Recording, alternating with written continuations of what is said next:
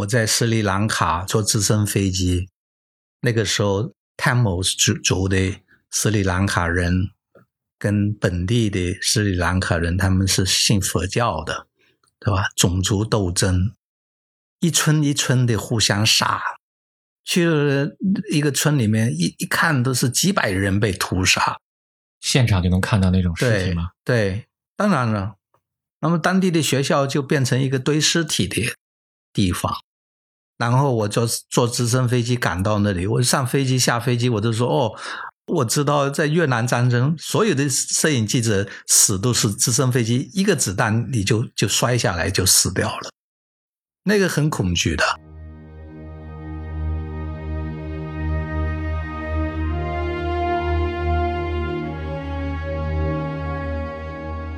你好，欢迎收听《篝火漫谈》，我是长河。今天我邀请到了著名的媒体人、摄影家刘香成老师。篝火漫谈的听众，你们好，我是刘香成。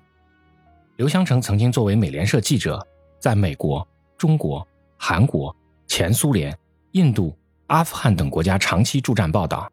他曾报道过六场战争，多次死里逃生。他曾经经历过冷战，如今又迎头撞上了新冷战。作为一位跨文化的亲历者、创作者和传播者，刘强成对东西方政治、经济、文化有着深刻的体会和理解。在这场随性的聊天中，刘强成分享了他的传奇故事，以及他对华人在西方文化中面临的困境的思考。我们还探讨了面对东西方巨大的文化鸿沟，中国语境下的创作者和传播者如何走出去的问题。希望能轻松陪伴你一个小时。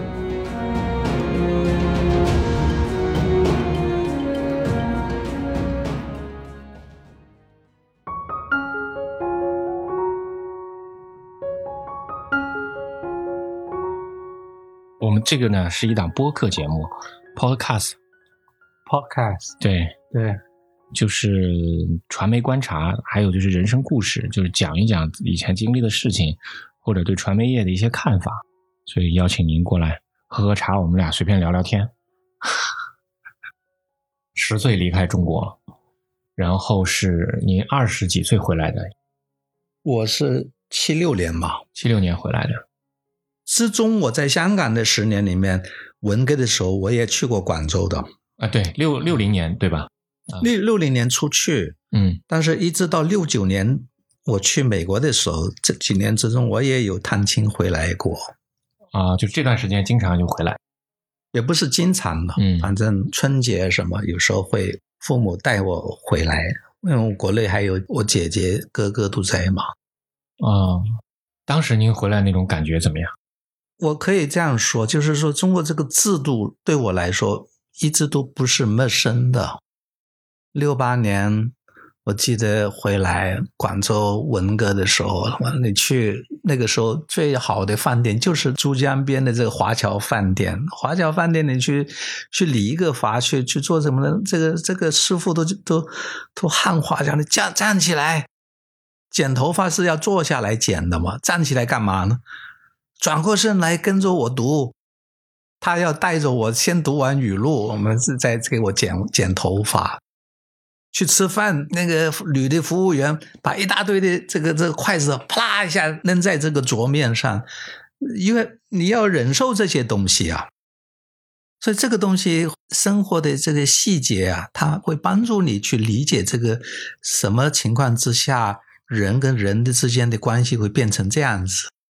那个时候，呃，整个广州只有几个饭店，七点钟，呃，你还有饭吃的，对吧？排队排得一塌糊涂，对吧？那个时候经济还没开放，但是为什么人会跟人之间变成这个这种？哎，你就会知道哦，这个文革的时候斗人就是这样斗的。嗯，我要来抄你的家，我就不跟你不客气了。您的家人有过这种影响？我的家人没有，但是我的家人把好多 家庭里面的资料全部都烧掉啊，怕来抄家嘛。所以没有这套的这个东西，其实你在北京怎么当记者都没用，因为你这个理解到一定程度上就停在那里，你不能够再往深里走。对那对您来讲啊，您看您离开中国，然后又后来去了韩国，去了苏联，然后又在印度待过，阿富汗待过。在您的这个职业生涯过程中间，就有没有什么事情让您当时感觉特别恐惧的？那可多了，对不对？嗯你在战场上，我报道了六场战争。我在斯里兰卡坐直升飞机，那个时候 Tamils 族族的斯里兰卡人跟本地的斯里兰卡人，他们是信佛教的，对吧？种族斗争，一村一村的互相杀，去了一个村里面，一一看都是几百人被屠杀。现场就能看到那种尸体吗？对，当然了，那么当地的学校就变成一个堆尸体的地方。然后我坐坐直升飞机赶到那里，我上飞机下飞机，我就说哦，我知道在越南战争，所有的摄影记者死都是直升飞机一个子弹你就就摔下来就死掉了，那个很恐惧的。我在阿富汗看到那些塔利班，后来才知道，他们都是抽了海洛因之后，拿着手持着火箭炮，在坦克的保护之下就打起来，内战，不同的派别的内战。那么你你你摄影你你离得不近，你的图片就不够精彩，这个是卡帕说的嘛？嗯有时候你回到酒店的这个这个洗手间里面去做暗房，你洗图片的时候才开始流冷汗。我说这你也有家庭，也有孩子，你跑到战场的一线，如果那个炮歪了一下，这火箭弹就往你这方面冲过来了。很多这种事情，记者本来是坐在同一辆车的，我们换了一个位置，那个人就中枪了，你知道吗？啊，有这种情况？哎有，对，本来应该我中枪的，这就法国记者就中了枪，这是什么时候在哪里？在阿富汗啊，苏联驻兵的时候，开枪的就是苏联的大兵。这个时候就眼看着你的同伴就中枪了。那我们坐在一起，但是他还还算好，因为那个子弹要通过这个轮胎，穿过他的弹环，从从座位上打到他的屁股里面，就是说话已经不是说直接的一个枪，你知道吗？嗯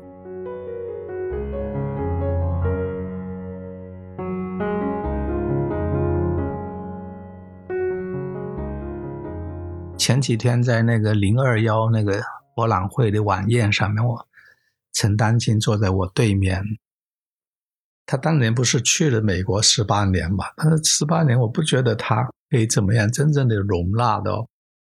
作为一个文化人，如果你文化上不能够容纳到本地的生活的话，从客观来说，今后的生活在那种情况之下，很可能是一场噩梦。怎么讲呢？就是说，你文化容纳不了当地的文化的话，你就是会被边缘化。所以，要移民要出去的话，除非你的工作是搞科技，因为科技一加一等于二，二加二等于四。这个在任何国家、任何制度、任何的文化环境之下，它都不会变的嘛。你上清华学习物理，去学电脑，跟高科技，跟你去斯坦福大学学这一套，它是一模一样的。它这些自然规律它是不会变的。但是你不是学科技的人，我觉得你出去就有很大的问题了。对吧？你做摄影，你拍什么？比如你看到 Fritz Hartmann 的东西，我刚才考过，就提醒了我，他拍的中国里面他是有距离的，嗯有很大的距离的，就是构图很好，彩色颜色把握的很准确，这些东西连摄影的语言它都做到了。但是你那个从文化上，不是说你中文说的很好。你就明白中国人，这个不能够乱套的，嗯而且是套不进去的。所以在这种情况之下，画面里面它有有这个距离感，有距离感之下，就是人与人的这通过这个画面的沟通。比如举个例子，你去看 August Sander，对吧？他拍的那些工人啊，普通人，他们两个是有对话的，在这个画面里面，他有对话的。这个就是从文化上，他没有那种陌生感。这个画面里面没有陌生感，很奇怪的，就是说，你以为对方就是不是看着你拍吗？你也看着他拍，但是眼睛传达那个语言里面，他这个距离感出现是很难把它过滤出去的。对。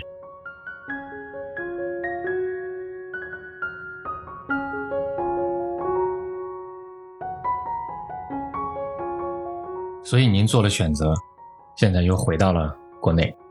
我的选择就是说，呃，在我不需要考虑经济问题上面来说，我能做什么？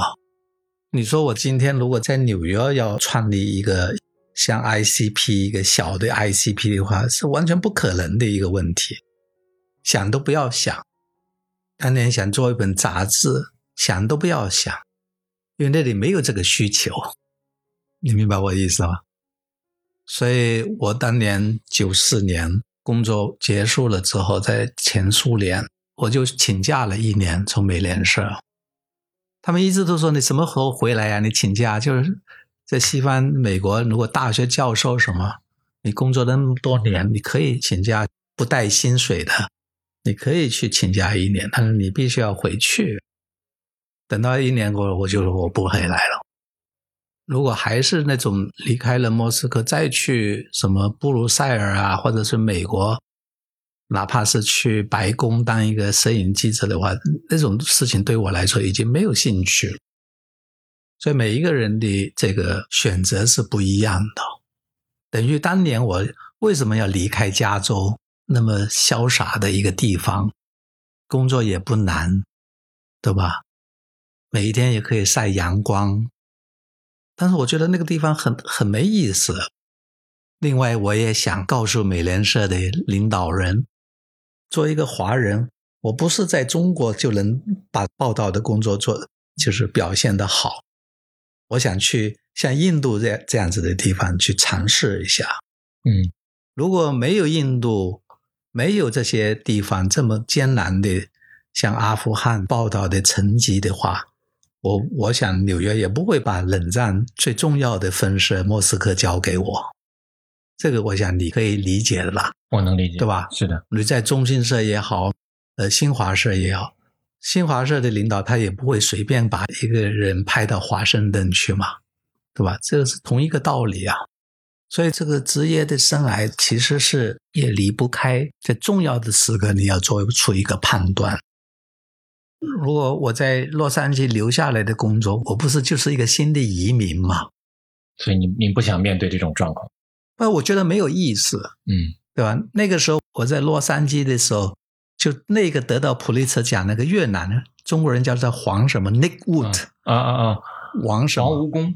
哎，他就他就是我的同事啊啊啊，他得了普利策奖，拍那个那个越南的二十世纪很重要的一张作品，就那个小女孩哎。逃了那火弹的那个那张图片。嗯。离开北京之后，到了洛杉矶、纽约，这些领导希望我在西安一个重要的分社看看他，在那里我更了解整个美联社的这个系统，一千四百多份报纸，作为美联社的会员，他们的需求什么？他们每一天怎么运作？怎么工作？他们是工作在什么状态之下工作？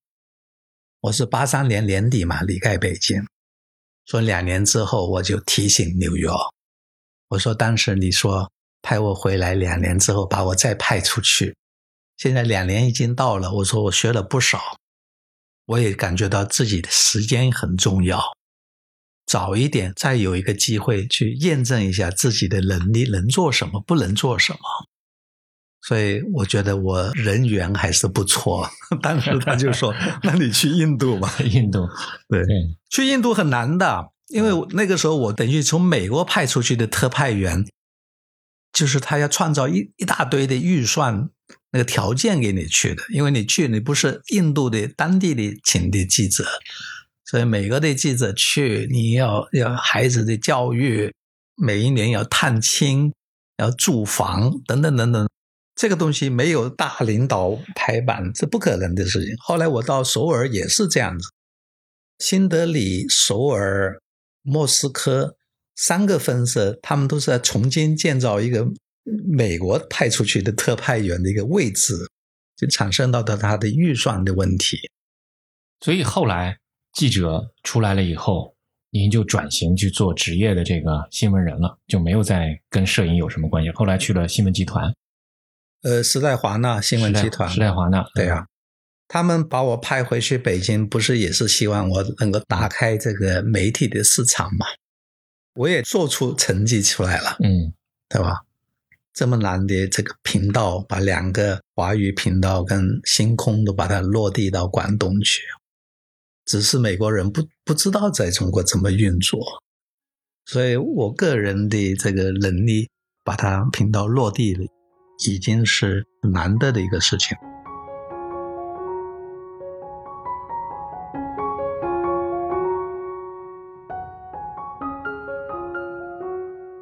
这几十年的中国的发展，你看速度也非常快，而且这个我们现在这种呃中国人出国相对来讲的这种条件已经越来越便利了。有没有一种可能性，就是中国从中国出发，参与到全世界的这样的一种？视觉格局里面去，就您您您作为在在福州出生对吗？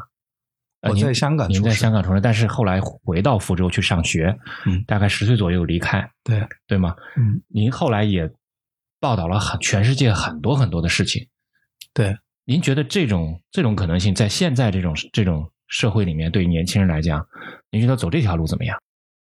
走这条路，我觉得是。可行的，嗯，比如你拿最近这个十年、二十年来，也有不少的在美国的华人的记者进了美国的主流媒体，然后被派回来中国，也被派到别的地方去。嗯，就是他首先他们还是要回到中国，正如我自己本身一样，他会觉得。你在这方面工作起来比较方便，所以当年为什么我当时我有这么一个机会？但是这机机会，所以我一直跟大家说，福州那个年代对我对中国的一一些基本的认识非常重要。嗯，这种认识在我的思考生活里面找到一种认同感，这种。认同感是多方面的，对吧？对这个这种社会，在这种政治制度的这个之下的生活的一些基本的甲乙丙丁，嗯，你可以把它把它就是不知不不觉的这几个框架最少是理顺，嗯嗯，很这个框架很重要。您所说的这个框架。我因为生活在这里啊，嗯，我可能不自知。对，框架就是说，中国人他的思考问题的逻辑，中国人在某种情况之下，在某一种位置上，如果一个领导批评一个同事说这个人不懂政治，是一个很沉痛的一个一个一个评价，因为在中国这个社会里面是政治优先。它不是美国优先，但是中国它是政治挂帅。你像今天的社会，很多人说从某一种情况下好像又往回走，是吧？学生、老师、教授、领导，他都知道这个风向是怎么样，往哪一边转。这个就是他懂政治，因为你不懂这个东西，你会一刮风，你就是一个牺牲品。这个东西它是很自然的，是很自私的，但是它是一种自我保护，不能够随便的去去批评人家。但是这个东西在西方的这个社会，英国常年它管理殖民地，它有一套一套的东西，对吧？它三百年管理印度的话，每一年他们只派一千多个英国的外交部有个叫做印度司。印度司是整个英国外交部最牛的一个一个部，因为印度是他最大的殖民地，所以最优秀的人才能够被选进去印度市。那么他一千个人怎么管这么大的一个国家？所以他那套治理的方式方法，他是有一套一套的。那么你你在这种情况之下，比如说你不知道在中国生活那个年代，你可以观察中国人为了布票，为了工业券。为了这个那个油油，呃，粮食什么什么，嗯，他们会怎么样去过日子？他们怎么样努力？他们怎么样闹来闹去？要最后结婚都要有一个手表，对吧？这个东西中国人都明白的。所以你不经过这一套，你不知道它为什么后三十五年会发展的那么快，嗯。就你不知道中国的前三十五年，你不可能知道它后三十五年，这个速度是震撼了全世界，因为全世界都不知道你前面中国人所走过的那条路，所以当时二零零八年我才编《中国一个国家的肖像》，我就说这条路是中国人经历过的，所以这个就是我说的这几个框架。嗯，你不去彻底的经过这个框架的话。中国的事情你是很难搞明白的，但是这样就会后面有个问题，就是亨廷顿在他讲到的文明冲突论里面，那很显然，现在中国和美国的这样的关系，您觉得是不是就已经到了一个碰撞的一个最剧烈的时候了？他有这么一点啊，对吧？就是说，你你是两个最大的经济，呃，经济利益就是政治利益。美国人不喜欢中国经济现在到这种情况之下。他不能搞一言堂嘛？美国所谓超级大国，连法国的这个一个外交部长在那个吉斯卡埃斯坦做当总统的时候，法国人都形容美国是一个 hyper power。hyper power 是什么？它不是超级大国，它是 hyper power。hyper power 就是说，飞机的发动机产出来那个气才是 hyper power。没有人跟美国是同排同坐的，这个叫做 hyper power。所以我不觉得 Huntington 这个道理是站得住脚，因为你没有了这一套东西，过去几千年来这个文化的差距它是存在的嘛。但是经济的这种 parity，这个竞争是史无前例的，你懂我意思吗？我明白。哎，过去中国的经济很长时间是中国最大的，但是后来就衰退的很快。所以，日本、美国到一定程度根本就不把你中国放在眼里面，因为你每一个一个机制里面，你落后的多不得了。但现在转眼之下，他觉得中国现在在很多经济的主体里面都具有巨大的竞争力的时候，他就觉得你迟早不会听话。他不是说听不明白中国人说。我们只不过是要保护我们自己的核心利益，他觉得你保护你的核心利益，你就是减低了我的话语权嘛。现在的矛盾是这个，我不觉得这个所谓的 clash of civilization Huntington 这一套东西，所以这个就是表示他的 hyper power。那么一个哈佛大学，对吧？现在大家都知道，这个夫妻亚马说的这个历史的节奏根本就不对的嘛。对吧？苏联解体，他就是说这个自由的主义全胜了嘛其实不是，其实很转账。但是为什么一个这些哈佛大学、斯坦福大学的这个教授影响力会这么厉害呢？每一个中国人，我看见他都在说汉廷顿的这个文明冲突，就是任何人读过书的人就觉得这个东西是开玩笑的，怎么会这个东西也导致怎么样怎么样？嗯。核心还是经济利益，当然是经济利益。比如说，摄影它是一个语言，按理由中方人、西方人看到你的摄影都会明白的，但西方人看到中国的摄影就是不明白。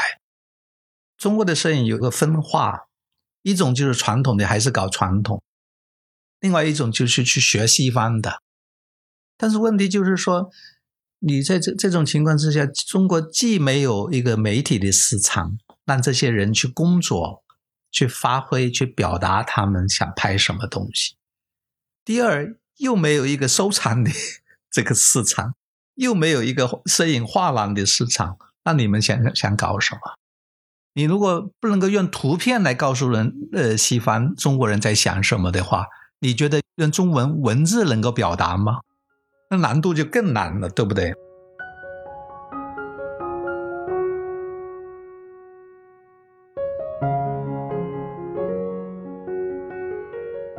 所以说，我们现在如果年轻的一代走出去，您觉得有可能吗？走出去，现在因为是很严峻，因为在西方也很严峻，就是做一个年轻年轻的摄影师，对吧？你好不容易进了马克兰图片社，马克兰也找不到为你找到工作的问题。那最少他他西方哪怕怎么样，他这传统媒体还存在，对吧？他的博物馆的系统还存在。那这些人他要说美国人的故事，还继续去说，但是中国在做到这一点，已经越来越碎片化，因为中国很难说哦，摄影里面有重要几个流派，对吧？有重要的这个这个媒体，有重要的这个呃摄影评论家，对吧？有重要的摄影画廊，有摄影的呃博物馆等等的人。他没办法支撑这个事情，那结结局就是说，西方在说什么，你中国的摄影师就去抄那个东西，但是你是进不去他那那个系统的，他也不想进入你的系统，这经济上他想跟你中国脱脱离，文化上他根本就不在一起的，那就没有必必要去脱离了。在文化上，我们中国跟西方文化中，从摄影来说是应该是最有可能性。在这一点都做不上的话，你文字怎么搞？你觉得得得到诺贝尔文学奖的莫言那本书，西方看的人有多少个了？你对对话里面有没有人提过莫言写的什么？所以中国在文化这方面有个很有意思的现象，当年。默多克是唯一一个媒体人在中央党校发表演讲的一次，就是文化产业的价值里面，他说了三点的事情。他说，美国人靠体育的比赛，他可以表现他的这个文化的价值。他通过体育的比赛，把美国人都凝聚在一起，因为我们大家都在说同一个球的比赛，电视有，报纸有，有这个那个媒体。所以有比赛的时候，是垒球比赛也好，是是足球比赛也好，是是是篮球比赛也好，我们谈的都是同样的事情。我们喜欢不喜欢的体育家都是同样的人，他就出现一个某一种标准，对吧？他说他拍《泰坦尼克》的时候，这个电影里面有加拿大人的导导演，有英国人的这个演员。但是这个戏是在在墨西哥拍的，机组都在洛杉矶。他又举到一个就文学，他说你不要看不像伦敦这样子的一个社会，对吧？所有的这个 Booker's Prize 最好的，他说去年十二年十二年来，就那个时候他是说这演讲的时候是两千零三年还是？他说得到英国文学奖的人都是外地人。都是他过去殖民地的国家的人，印度人、Trinidad 什么什么，他这都用英文来写。但最主要的，他在伦敦来出版这个书，所以伦敦是一个很重要的地方。那么你中国这个书的市场也不小啊，但是人家不可能说我我我去北京出版我的书，我去上海出版我的书。我们其实迫切的希望中国能。在文化层面上能走到全世界去，能把中国的价值观和中国的首先你要好的东西能传播出去嘛？首先你要语言啊，对不对？首先是语言，对，啊。前一段时间有一个过去的这个美联社的记者，后来到了华盛顿邮报，叫 John Pomfret，他就写了一篇文章，批评中国去美国的记者。他说中中国来的记者，他没有一个人对美国人普通人的生活感兴趣的。他们来这里一天到晚都是那到那个呃市库开会的时候去看这个重要的人在说什么。那美国的记者在中国，美国人在记者，他对你平常的生活有大量的报道啊。他想报道更多官员，但是官员不跟他们说话。所以西方记者到中国更愿意关注中国人普通人的生活，而中国记者到了国外以后，对，其实恰恰的，因为中国人的呃记者他也是官本位的嘛，思考问题，就谁有影响力，谁是官员，他就去报道，对其他人呢，他不感兴趣的。那这是不是沉浸在我们文化底层的一个问题？对啊，就是刚才我跟你说的，中国它是从上到下的嘛。对吧？西方它是横横向的去思考问题的嘛，他一定要问每一个问题，把你切成的为什么？为什么？为什么？为什么？中国人就是说，这个社会的这个规律就是这个样子。嗯，他已经很深层的，呃，已经进入每一个人思考问题的逻辑。所以，您觉得您现在做的事情是在这个原点上吗？我尽量是跟中国人说。美国不是这样子的，跟美国人说中国不是这个样子，所以也是很难的一件事情，你知道吗？嗯，这个点本身就不好找。在我个人来说，我可以知道他这个圈在哪里嘛。嗯，但是你你你你要要说起来还是不容易的，对吧？哪一方的牵制更大一点呢？如果容易的话，每一个人都去做这个事情。牵制，我觉得各有各的挑战。各有各的条件。你你你在西方把中国的图片传出去，他们有钱有画廊的，他他也不愿意看你的东西，因为他的东西没有人去解释这个东西是值得的看的。嗯，他会觉得来自中国的摄影千篇一律，都是那种东西。嗯，这是为什么呢？因为中国人对人性他是不感兴趣的。嗯，这是我们文化里面的。对，呃，改不了。呃，当年我不是跟过去中新社的那个那个谁。老说这个问题嘛，那个人叫什么名字？社长不是，呃，那个安哥啊，安哥啊，对，嗯，我一直跟安哥说，我说你赶快回去广东，对吧？你不要去觉得去跟领导人出国访问这种采访，这就觉得很重要。为什么你要回去对广东街道，对你住住的附近的事情要拍？因为那个你你更熟悉，你不要去拍你不熟悉的事情，就拍回到你自己的生活去。对，所以所以这种话，你说我跟多少人说过，有那么容易吗？这不容易转的，对不对？嗯。所以我就说，你拍一个人的时候很有意思，对方马上知道你对他有没有兴趣。你不然你试试看拍这些演员，他马上知道。哎，我在这个人面前，我是他觉得我性不性感啊？我我就会怎么样去，我眼睛就会怎么样去看他，他就会怎么样来拍我。嗯，人很很很有意思的，你你你这个通过通过相机会发现好多好多事情的。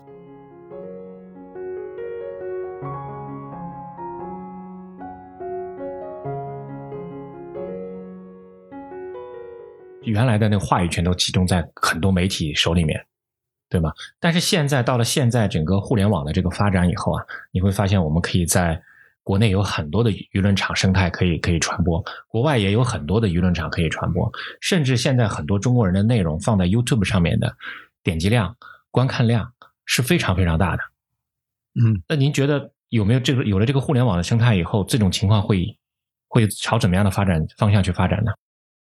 这一点，我觉得讨论的空间是很大的，因为我个人我是来自传统媒体的，我起点不是来自网站的，但是传统的媒体也好，网站的媒体也好，呃，你是离不开要说故事的，因为说故事是这种两种的媒体存在的根本原因。如果你把这个原因删除掉，你就没有媒体了。问题就是在说，中国现在资源可真的不少，但是就是不能够把这个资源花在真正就有意思的故事里面。怎么样用这个资源让这个故事用哪一种语言把它说到中国人也爱看，西方人也爱看？你说这个有没有矛盾？没有矛盾的。嗯，腾讯啊，像这些媒体背后这个资源够庞大了，但是问题就是说，你要做一个什么样的媒体？现在的媒体只是说我传送的速度很快，传送的能量可以很大，但是我们还没有真正的回到说，那我说什么样的故事呢？我跟这个制片人跟这些作家什么样的资源呢？这些人做完之后有什么样的编辑能够编把它编好呢？对吧？这个东西是传统媒体的这个都熟悉的，难道网站媒体都不需要这个吗？现在出现一个情况，就是网站媒体的内容很多很多，但是内容多不等于是质量很高啊。嗯，您上这些网站看这些东西吗？我也看啊，嗯，对吧？看看看，我就就把它删掉。我觉得我就觉得费时间。嗯。那您现在获得资讯的主要渠道是在什么地方呢？我还是要看这几个世界的大的媒体啊。问题现在就是说，你要去看国内的主要媒体，我也不知道看什么。你有什么好的建议？我们现在的资讯来源其实有很大一部分都是那种，嗯，已经不是传统媒体的内容源了。其实很大一部分都是那种 PUGC 做的，就是很多的这种工作室团队，然后。一个事件发生了以后，跟着热点来去做一些内容。它的盈利模式就是，呃，有了这个东西，有了点击量以后，它可以拿到分成，拿到广告，啊，甚至有广告植入在里面。它的盈利模式主要是这种这种模式的。现在的中文媒体中中文世界里能看到，我们现在比如说看头条比较多，澎湃比较多，但是好多信息来源也是很很乱的，很嘈杂。就是他提供给你的东西是很多很多的，但是你要去去甄，就花你要花大量的时间去甄别这个事情的真伪。对啊，这真伪问题是一个老话题了，对吧？你没有诚信，你你你就不要去做媒体。嗯，现在大家都对这个可能可能就是没有什么呃特别一定要要有有感觉的地方，因为呃对平台来讲，它看重的是流量，不对不对，我我知道，对对平台来讲，它看重的是流量，它看重的是商业的变现。是啊。问题问问题就是这样子吧，你澎湃这资源够多了，对吧？你如果从上至下说这个东西，你不要给我流量，你要给我给给给我这做呃作为中国诚信力最高的媒体往这条发，它其实是一个哲理的一个选择啊，因为流量很容易自己骗自己，对吧？如果领导人也也愿意听哦，某某节目的这个流量很大，那就继续做这样的，多做几个，这个是没有消化的。那在这种情况之下，如果我是站在外界人的话，那我就会问：那中国的这个这个价值在哪里呢？软实力最最后的解读就是说，你说的话，人家很尊敬你说的话，嗯。这个是软实力的最高的表现嘛？不是说我说话说的很快，我可以在一分钟里面我说的比谁都要快，我说了好多好多事情。所以中国的发展不是说这我们会不会面对这个问题，只是说我们什么时候决定要面对这个问题。嗯，我记得当年我背着一本书，中心社忘记了谁给了我一本书。很大本，有四百页左右，我就带着它去何塞，因为那本书形容一九九八年中国的水灾，我那个时候去叫一个大师班，对，乔布斯瓦特大师班，对，我就把这本书给大家同学看，我说你们看看看看，但是他们也看不懂中文，如果看中文，你们介绍里面的那场水灾的话，死的人。被淹的人人数不少啊！我说这么大的一个事情，影响到这么大的一个区域里面，从第一页到最后一页的图片，都是武警去背着这这个沙沙袋。那我也记得贺延光有拍了一些图片，当年就他他会拍这场水灾受到的什么样的影响，对一般人的生活里面有什么样的影响。但是在中心社编的那本书里面，从第一页到最后一页都是看沙包，在这方面我们就有一个，我觉得我们有一个误区。这误区就是什么呢？就是中心社这本书，它要表现就是党与国家怎么应对这个事情，但是他没有去研究普通的人在这水灾里面对他们生活带来什么样的不便。产生了什么样的影响。但是反过来，这个这个水灾跟党政府这个制度是毫无关系的，这个是自然灾害，像澳洲的大火，像像加州的大火，没有人说这个跟加州州长有什么关系，跟美国总统有什么关系，他不会扯到那边去。如果中国把所有的事情都扯到这这里去的话，人家也不会看。但是最遗憾的就是说，在这种这样这种表述的方面，他不知道中国政府跟党做的这多少事情。嗯，你明白我的意思？所以才需要去做这么本画册去传播这个内容嘛。从媒体的角度来讲，当时不，你传播的时候你要有说服力啊，要有诚信力啊。嗯，因为这个是你只报喜不报忧的情况之下，这个表述是不完整的。你只有是是，就说你看这些人受到这么巨大的影响之下，这个国家跟政府怎么样去把这个事情控制住？你看这你现在不是批评美国没办法把这个疫情控控制住，中国能够控制住？国庆黄金周啊，我去广州，全马路都是人；上海全马路都是人，对不对？到处都是人才，说明你这个问题被你基本上控制住，对吧？你不能够说这个故事说，我天天我只看那护士戴着面罩的护士，所以这个说说故事的语言它很重要的。所以现在中国人要走到全世界的话，除了那个那个英语的那种语言，还有一种讲述方式的语言。讲述方式还有技术上，这个这个摄影怎么拍也是一种。它有它的特点的，嗯，你把镜头对着什么事情，本一开始就是一个选择啊。现在中国人出去报道全世界的这个内容的这种情况啊，相对来讲还是少，少少少。嗯，日本人多吗？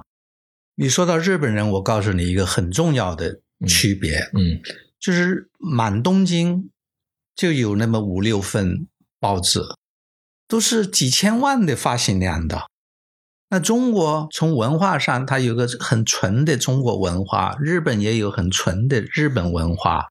不要说谁影响谁，好吧？暂时不去说这个事情。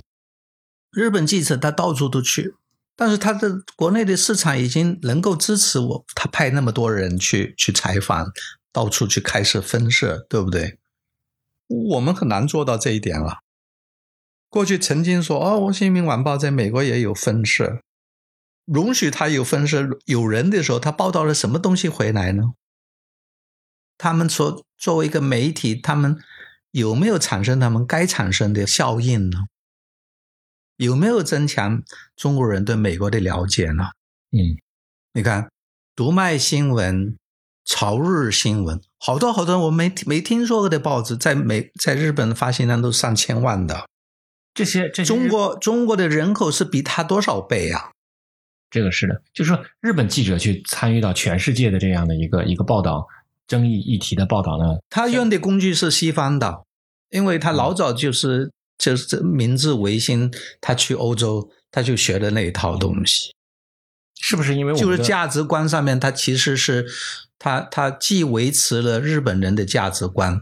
但是他也吸收了西方的价值观，应该客观来说是这样子。这为什么呢？就是两个都是儒家文化文化圈的这样一个形态，为什么他可以放弃很多包袱，跑去用了用了对方的语言方式来去来去做，而我们相对来讲守在现在的这样一个局面里面的？那这个就跟他的制度有关系了，制度层面的关系。哎，相对来说，我我亲我个人感觉到中国人要比日本人开放的多了。中国人他很容易接受你跟他说的一些事情。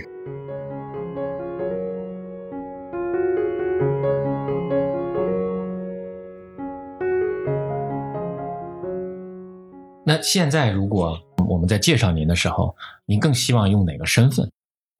我还是一个摄影师，因为我做过这么多的事情，在作为一个高级媒体人这个这个身份。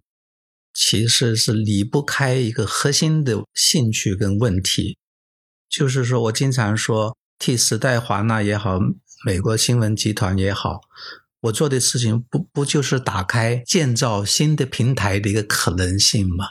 那为什么要去建造新的平台？因为你没有平台，你怎么说故事呢？嗯对吧？从这一点来说，你用新闻图片来说故事，还是去建造一些崭新的平台，增强说故事的这个渠道，建造新的可能性，是来自同一个兴趣的。从跟广东的孙冕做《新周刊》，《新周刊》之前是七天华讯，后来做《中月刊》，对吧？这个都是我亲自去做的事情。M 图片社如果没有泰国首当其冲这个亚洲的金融危机的话，这可能就做成了。嗯为什么这样说呢？因为九六年的时候，中月刊已经有大概十页的广告，只要十二页的广告就可以打平了。嗯而且我们做到第六期、第第第七期的时候，中月刊已经被上海的中国图书进出口公司有个姓秦的秦总说你的杂志可以进口，这样我就进了上海了。九六九七年那个时候，还才是时尚啊，吴红、刘江他们刚刚改造这个时尚那个时候。他们呢还在开会，说在北京胡同里面开了很长时间，决定每一期从 M 图片社买一套这个 outline 拍的这好莱坞的很好的演员这个肖像做封面。你做做媒体，你知道封面的图一改，这个脸就改了。当时吴红就是跟旅游局打报告，呃，中国要要刺激这个消费，所以他说。时尚会更好的名字，本来一个奇奇怪怪的什么名字，他们是把那个刊物改过来。所以按照这个逻辑来说，中月刊在国内要做一个版权合作是完全是有可能的。那个时候，中月刊已经卖到泰国、马来西亚啊、印尼。那个中月就是用人物的概念，介绍国内外全球的华人精英。用很好的图片，用很深入的文字来介绍这些人在做什么。嗯，等于是一个中国版的美国的名利场，是这么一个概念。所以你回想到，如如果说九六年已经进口了，再在中国找一个合作的话，这个不是一个一个梦想了，这完全能够做到的事情。没错，对吧？但是九七年支持我做这个事情，就是泰国的那个林明达。林明达跟他信是好朋友，他自己有一份今天还有的很很有影响力的叫《经纪人》这个这本泰文的报纸。他当时就跟农业银行借了十个亿的美元贷款，他要做亚洲的默多克啊。为什么会他来支持我？因为苏联的解体那本书。他要出一个泰文版，是在他那个印刷厂印的，所以我们认识。哦，他就说我支持你做你喜欢做的事情，所以我就说做任何的出版，如果离开好的图片是不可能的。所以我就通过 M 图片社，首先组合了呃十家代表图片社的远东的代理权。包括普利基，嗯，包括我把李正正的东西在《时代周刊》做封面故事以后，我给普利基，普利基给他传到《纽约时报》去，他是这个关系，嗯，所以有了这个图片社，我说我做出版，图片是一个很重要的一部分，我不能够每一天到全世界去找图片，我不如让全世界的图片来到 M 图片社。嗯嗯，M 图片社又可以去委托这个摄影师，委托那个摄影师去拍我们希望拍的图片。所以当年什么陈冲啊，呃，好几个演员在好莱坞的时候，我都是请美国摄影师给他们拍的。但是就是不巧，嗯，因为泰国的农业银行要把给林明达这个贷款啊要收回来啊，所以我是为了免救中越康。我跟我原来《时代周刊》的人，那个时候已经是时代华纳了。他们看了这杂志很喜欢，但是他说我我们不善于做中文出版，你还是回来时代华纳了。我是这样子的哦，所以你也知道，其实我还在拍中国，从内容的选择方面，跟那个时代的中国，因为中国变了，你不能够老是还是在拍街头的人，中国越来越开放，个人主义。越来越比那个时候集体社会有所发展，嗯，所以这个是如果你说我做了什么事情，我觉得你是是离不开我在摄影上做的事情。所以，如果是外面的这个身份介绍，还是您还是觉得是一个摄影师？对。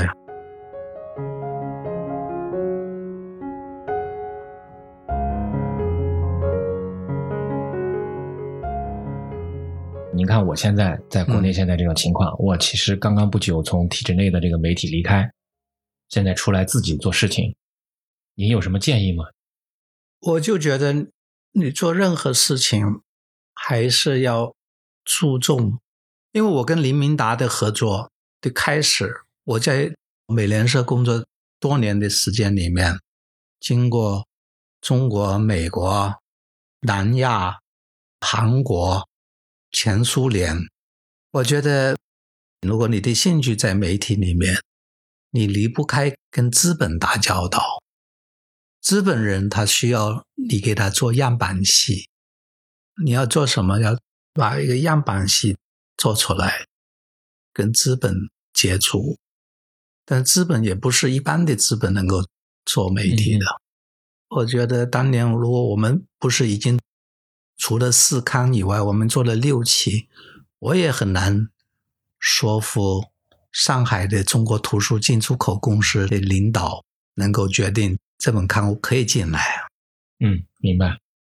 我们刚才的聊天里面有一点，它是相辅相成的，就是这个制度，做一个领导人，他怎么样被提升，怎么去被提拔。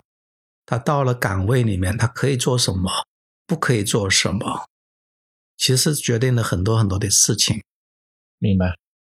但是你作为资本，像南华香港的南华早报，像马云，像周差替他管这个南华早报，我就觉得在这个时代，南华早报一个巨大的机会，可以把它做得。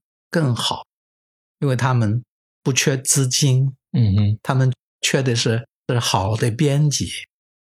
现在那个地方还是一些已经年龄很大了、很保守的一些澳洲人，因为他是英语嘛，他们写的文章经常标题就是给你定性，嗯，就是批评中国。几乎是没有事情他们不批不批评的，但是这个要调这个调子。默多克先生给我说，他买的《泰晤士报》，经过十年之后，这个发行量还没有突破八十万，他一直希望拥有一份一百万发行量的日报。他说那个时候我就决定换主编吧。他说你其他的人不需要动，你换主编就可以了。他就把那个主编 Peter Stoha 换掉。我去时代华纳工作的时候也是，我跟在香港的时代华纳人说：“我说你要我回来，我要去纽约去跟你董事长、CEO 见过面，我要把他中国的情况我解释清楚，他愿不愿意我去，我们才去才定这个事情。嗯，如果我没有他董事长、CEO 的支持。”我在中国的工作也很难推的那么顺，你你明白我的意思吗？嗯，是的。你在亚太什么这些人，中国领导人说你这个时代华纳总裁不就是中国的一个处级干部都不是吗？对不对？你时代华纳有上亿美元的、十亿美元的公司，像 HBO、像 CNN、时代集团。他说我我领导人还要跟你五六个头头。见面打交道，我们怎么打交道啊？如果你一个董事长 CEO 你说的话算数的话，我们还可以打交道，你知道吗？嗯嗯嗯嗯，所以这个就是我带来的这个价值对他们的发展。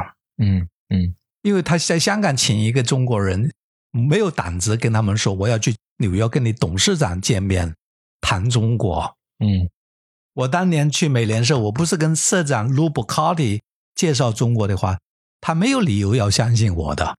嗯嗯所以你要做你的事情，要做样板，要什么，一定要找到资本方有发言权的人跟你去谈这个事情，嗯不然这个事情老是减分减分，减完以后这个东西不是你想做的事情。理解。其他还有什么吗？你觉得？其他当然是内把内容要找到懂内容的人跟你一起嗯来搞啊。没错没错，懂内容。对吧？你也知道，现在我看到国内很多媒体，过去做传从传统媒体来说，个个都是唉声叹气，总是看不到中国的机会，你知道吗？这个很难办的。嗯你不把他带到一个层次上面，你想做的事情，他们都是带着怀疑的态度，因为他没有任何人，他也没做过其他的事情，他会明白我想跟他们做什么，很难的这一点。嗯嗯，谢谢刘老师。嗯。